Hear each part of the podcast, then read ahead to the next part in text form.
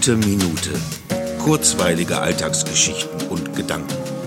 Mein Name ist Matthias Hecht und jetzt geht's auch schon los. Es ist ja nichts Neues, dass es noch einiges zu tun gibt in Sachen tatsächlicher Geschlechtergleichheit.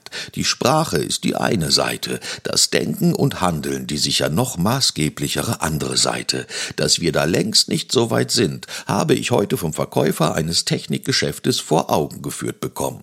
In seinen trostspendenden Beispielen von nicht Garantie betreffenden Missgeschicken war es entweder seine oder die von ihm angenommene Freundin meinerseits, der das Smartphone runtergefallen ist oder die einen Kratzer in das neue Auto gefahren hat. Dass mir das sofort ins Auge stach, beruhigt mich einerseits und andererseits wird mir mulmig, wenn ich mir vorstelle, dass er die Beispiele eventuell nur gewählt hat, weil er glaubte, dass diese meiner Sichtweise entsprechen könnten.